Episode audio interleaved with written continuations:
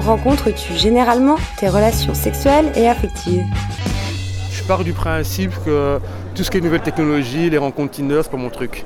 Je trouve qu'il y a une marchandisation de la relation humaine qui me gêne. Par des connaissances et en voyage aussi. Maybe, maybe on a night out, very much like this one. C'est plutôt euh, vraiment quand je sors quelque part et que tu tu t'amuses ou que tu- le lendemain tu, tu la reparles et c'est plutôt comme ça en fait, en vrai.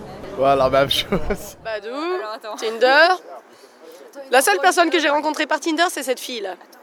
Il n'y a rien eu. Donc, euh, je sais pas. Open, ça fonctionne pas. Oui, ça fonctionne pas. Jamais, jamais, jamais. Badou, ça marche. et Ça marche aussi en Espagne. Ici et là, partout. Sur Terre.